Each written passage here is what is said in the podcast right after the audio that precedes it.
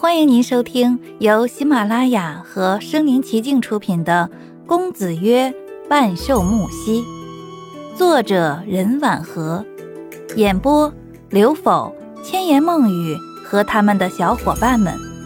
欢迎订阅第十八章。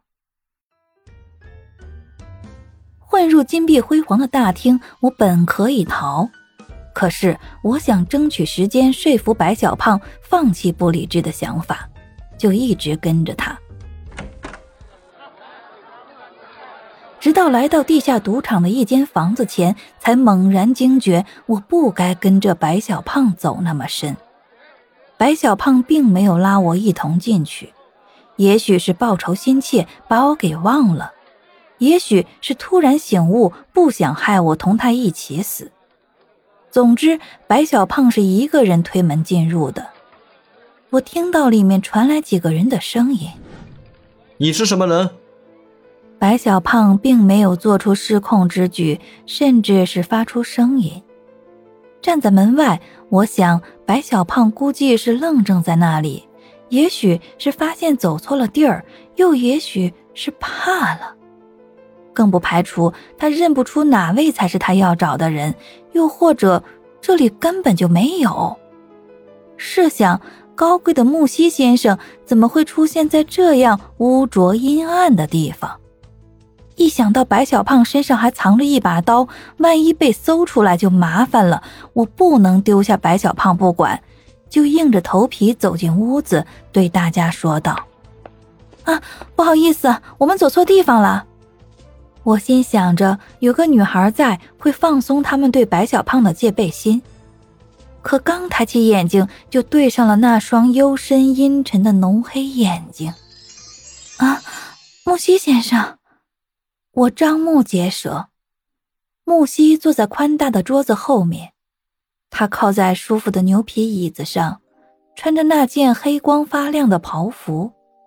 头顶的吊灯将他半长卷发照得油亮，他迷人的眼睛意外地看着我，嘴角带着笑意说：“陈乔，你来找我吗？”我，我愣在当下，被大家一众凶恶而又惊奇的目光注视着。我慌忙拉着愣在那里的白小胖，对木西点头道歉：“啊，不是，不好意思啊，木西先生。”我们走错地儿了。哦，木西先生站起身来，慢步走过来，低头看着我，问道：“你和这个男人是要去哪里？”这语气听起来有点奇怪的意味。我一直把小胖当弟弟来看，毕竟他比我小嘛。怎么在他口中就成了男人？去，去，去，嗯。我支吾着，绞尽脑汁的想。白小胖突然发问：“你就是穆先生？”木西转眼看着他，疑惑的点点头。我预感会有不好的事情发生，就像山洪暴雨来临前那股强大的气流即将冲撞而来。在白小胖拔刀的瞬间，我用尽全身力气推开高大的木西，对他大叫道：“先生，小心！”木西先生只往后退了一小步，依旧稳若泰山的立着。白小胖却被一众人摁倒在地上。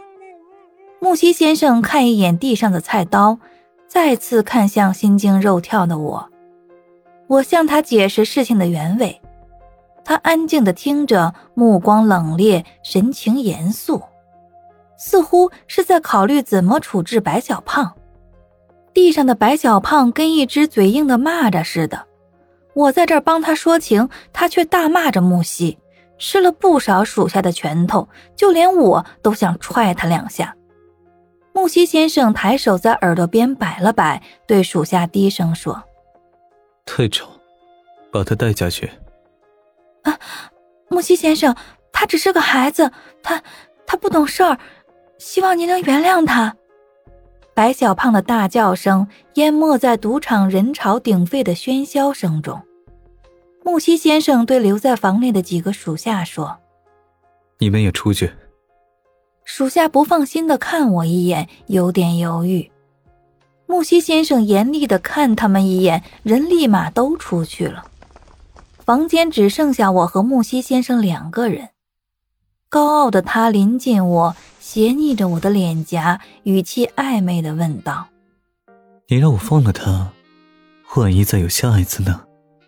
我紧张的看木西先生一眼，满头虚汗。因为个头高，他从斜上方看着我，慵懒而又迷离的目光，就像清晨的天色，清冷之中有明亮，含着暗夜潮湿的阴冷，逼人慎重。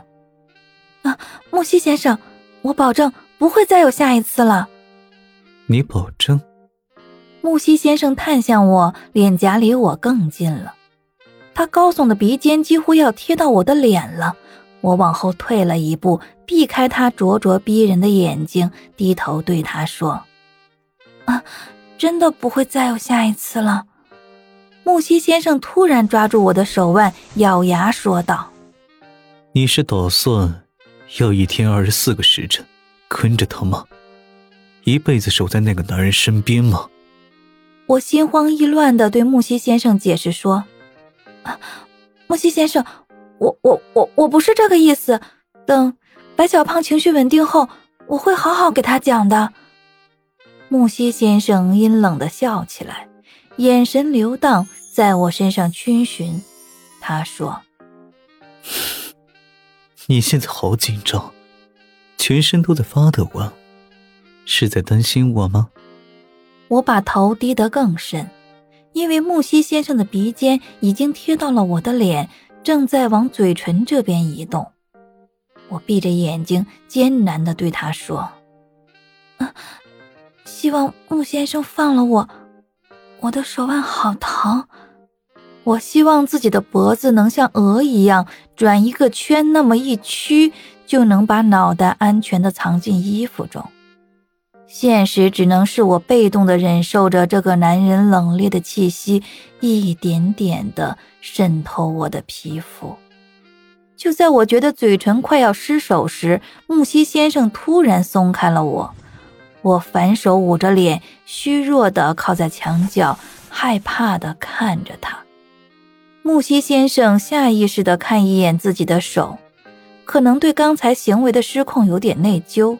又或者是觉得好奇，他只是那么微微一用力，我就疼得死去活来。预计的结果好像不该是这个样子啊。不过在稳了稳情绪之后，木西先生又恢复一身的凝重和高贵，居高临下的看着我说：“你今天的行为很让我感动，你愿意成为我的女人吗？”啊，谢谢木西先生。换做别人，我也会救的。而且，而且，我现在是学生，是要学习知识的。男女之情对于我来说还太早，希望木西先生能够体谅。木西先生脸色阴沉，就像一尊石化的雕像。我感受到强大的压抑充满整个房间。本集播讲完毕，欢迎点赞收藏，且评论还有红包可以领哦。